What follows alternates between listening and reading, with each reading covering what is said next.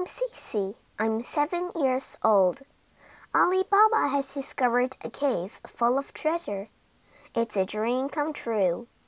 But soon he has a nosy brother and forty thieves to deal with.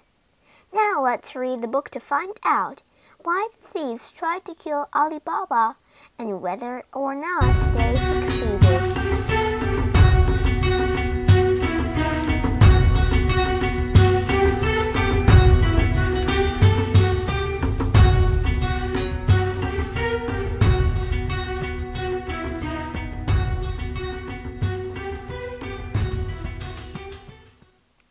Ali Baba and the Forty Thieves.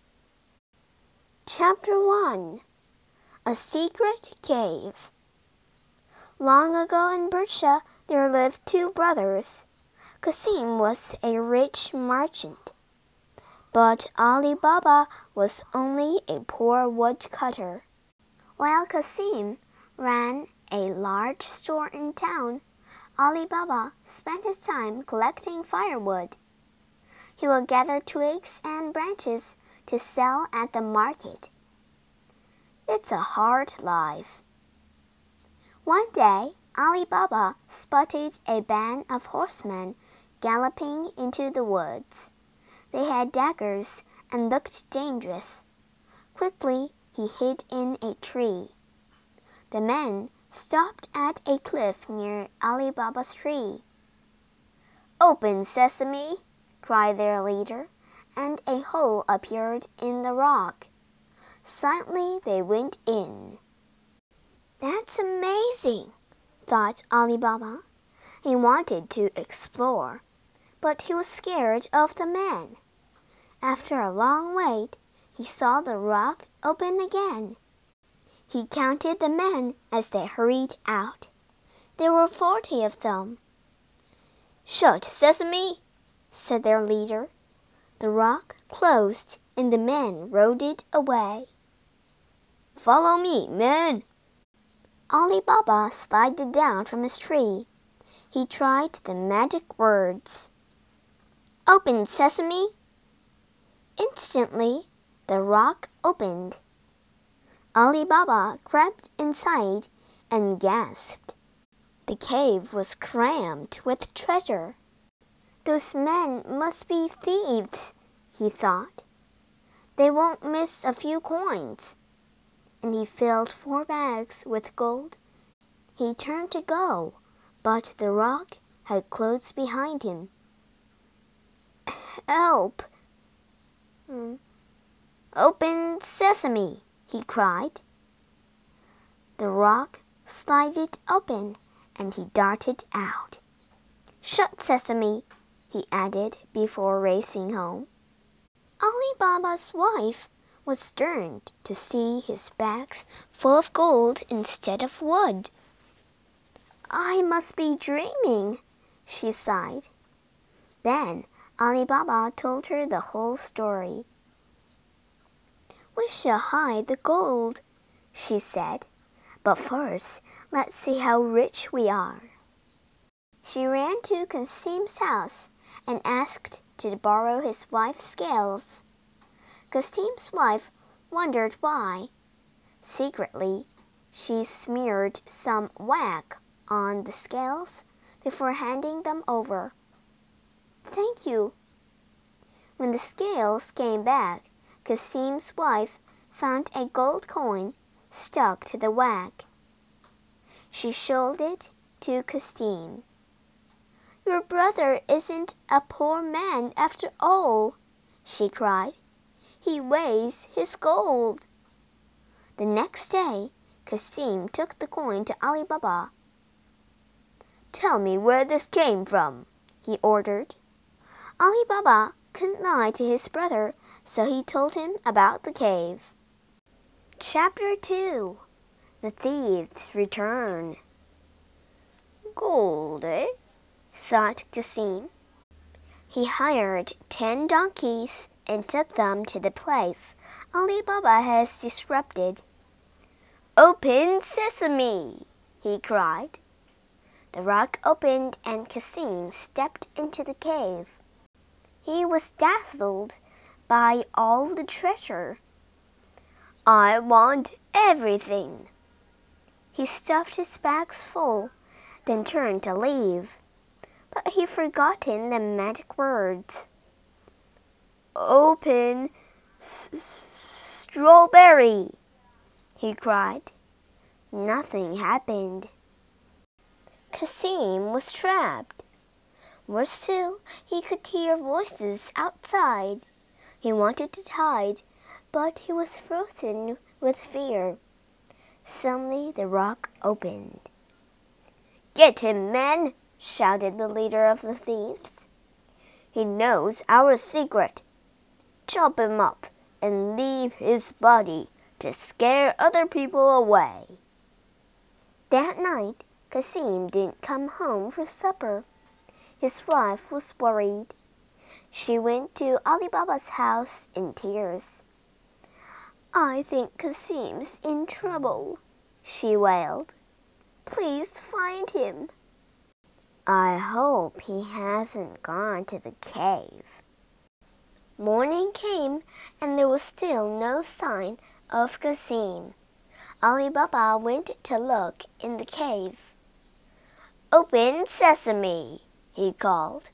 The rock slided back to reveal a horrible sight. Cassim's body lay in four pieces. Ali Baba quickly put them in a bag and hurried home. I can't bury my brother in pieces, he thought. He went to ask Cassim's loyal servant, Morgana, for help. I know just the man for the job. Morgana went straight to Mustafa, the tailor. I need you to seal up something in secret, she said. I'll pay you well, but you must let me blindfold you. Mustafa agreed he needed the money. Morgana led him to Ali Baba's house and made him seal up Cassim's body.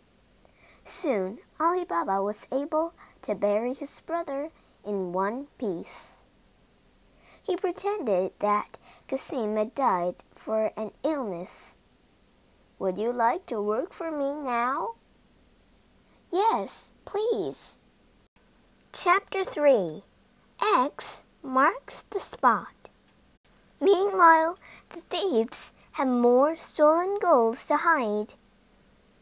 Gamilla, the body's gone, cried a thief to their leader. Someone else must know about our cave, Gramel replied. We must kill him too. Let me go to town and track down our enemy, suggested one of the thieves. Okay, but be careful. The thief was in town before sunrise. Only Mustafa, the tailor, was already at work. How can you see in the dark? asked the thief. It's easy, replied the tailor. The other day I've even sewn up a body while blindfolded. A body? said the thief. I'll give you a gold coin if you show me where you did that. But Mustafa couldn't remember the way, so the thief put a blindfold on him. Now can you remember the house? he asked. I think it's this door. I'll mark it with chalk. An hour later, Morgana arrived at Ali Baba's house from the market. What's this cross for? she wondered. I think something fishy is going on. She drew crosses on the doors of nine other houses so Ali Baba shouldn't stand out. Back at the cave, the thief was telling his friends about Mustafa and the house. I can show you where our enemy lives, he said. He took Gamal to Ali Baba's street, only to find ten doors marked instead of one. Um, it's one of these. You fool! Gurmel returned to the cave very annoyed. Right, he said. I'll give a sack of jewels to the man who can find our enemy. I'll do it. I'll do it. And so a different thief set off to ask for Mustafa's help. Do I have to do this again? I'll give you two coins. When they reached the door, the thief had an idea. I'll mark it in red chalk, he thought. After he left, Morgana noticed the new cross. She quickly drew nine more and read this time. The second thief led Gurmel to Ali Baba Street. There were so many crosses he didn't know where to start. Must I do everything myself? cried Gurmel.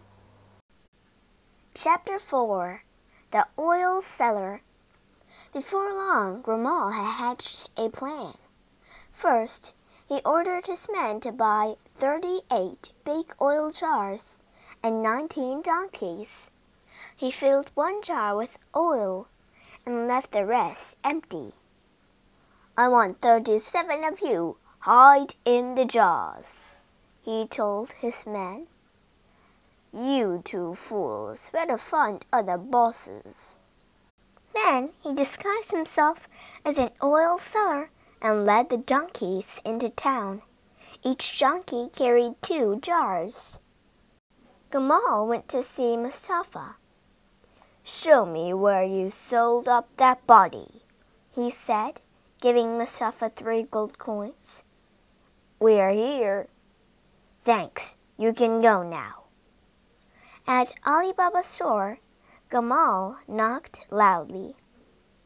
Can I help? said Ali Baba. I hope so, replied Gamal. I'm a honest oil seller with nowhere to stay. Well, come in and make yourself at home, said Ali Baba. You can leave your donkeys in the yard.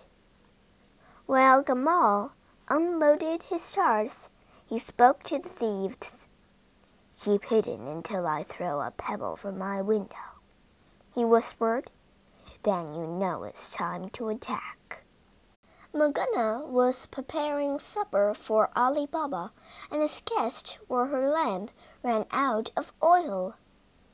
I'm sure the oil seller won't mind if I take some of his, she thought. She reached the first jar and was shocked to hear a voice. Is it time, Gamal? it asked. Thinking quickly, she replied in a deep voice. No, not yet. Then she went from jar to jar listening for voices. Is it time? No, not yet. Only one jar contained oil. Men were hiding in others. Morgana guessed Ali Baba was in big trouble. She took the oil to the kitchen, heated it in a huge pot, then carried it out to the yard. Carefully, she tipped sizzling oil into all thirty-seven jars. One by one, the thieves spluttered and died. That night, Gamal looked out of his window. All clear, he thought and threw a pebble at one of the jars. Twenty pebbles later, there was still no sight of his men. They must be asleep, he thought, and crept outside to wake them. To his horror, he found all his men dead. He panicked and fled.